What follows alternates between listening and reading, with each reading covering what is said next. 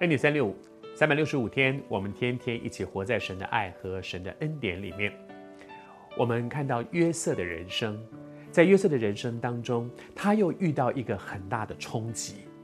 当他从那个被刚刚卖去的可怜的小奴隶、最惨的奴隶，一步一步做到波提乏家里的大管家，波提乏把所有的事都交代给他，他遇到了一个一个很大的试探，就是。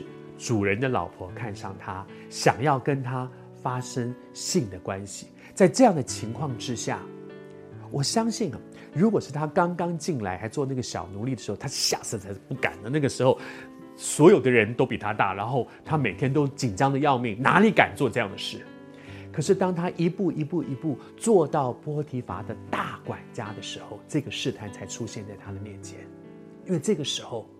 他已经不像当初那样子，每天这个担心受怕，然后草木皆兵，哇，这会不会会不会今天又惹什么？今天会不会被修理？今天会不会？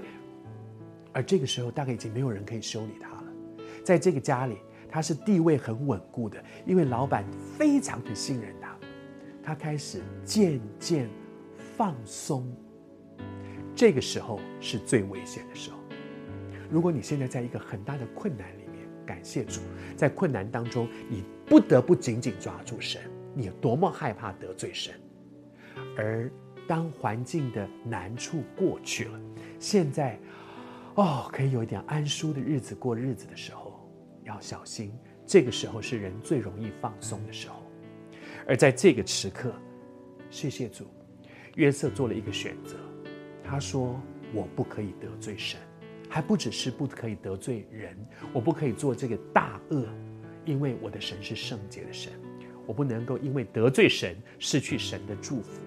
接下来呢，这个女人天天和约瑟说：“没有关系了，无所谓的，你来。”天天天天那两个字真可怕，因为偶尔一次以后就再也不来了。哦，胜过了，哇，这一关终于过了。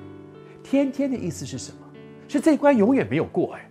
今天已经跟他说不可以了，明天又来，明天说不可以了，后天来，大后天来，没完没了的来，每天都是一个试探，每天都是一张新的考卷，每天都看我能不能够过关。而在约瑟的事上，他不但不听从他选择一件事，也不和他同在一处，他躲开他。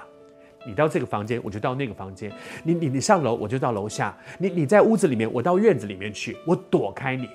这件事情真好，这件事情在保罗提醒提摩太的书信当中也提到说，他说，他说我们要逃避，逃避少年人的私欲，同那倾心祷告主的人一同追求，逃避那个逃避是什么呢？要脱离卑贱的事。谢谢主，我求主今天也提醒我们，约瑟不但是每一天在那里迎战，你来找我说，我不要，我不要，我不要。他做一个更积极的事情，是我离开，我躲开你，我逃避，这里有陷阱，我走远一点，我绕路，求主施恩。你也正在面对不断的有试探进到你的生命当中吗？做一个选择，逃避，不要在那里给魔鬼留地步，离开。上帝祝福你，他给你力量，胜过这些试探。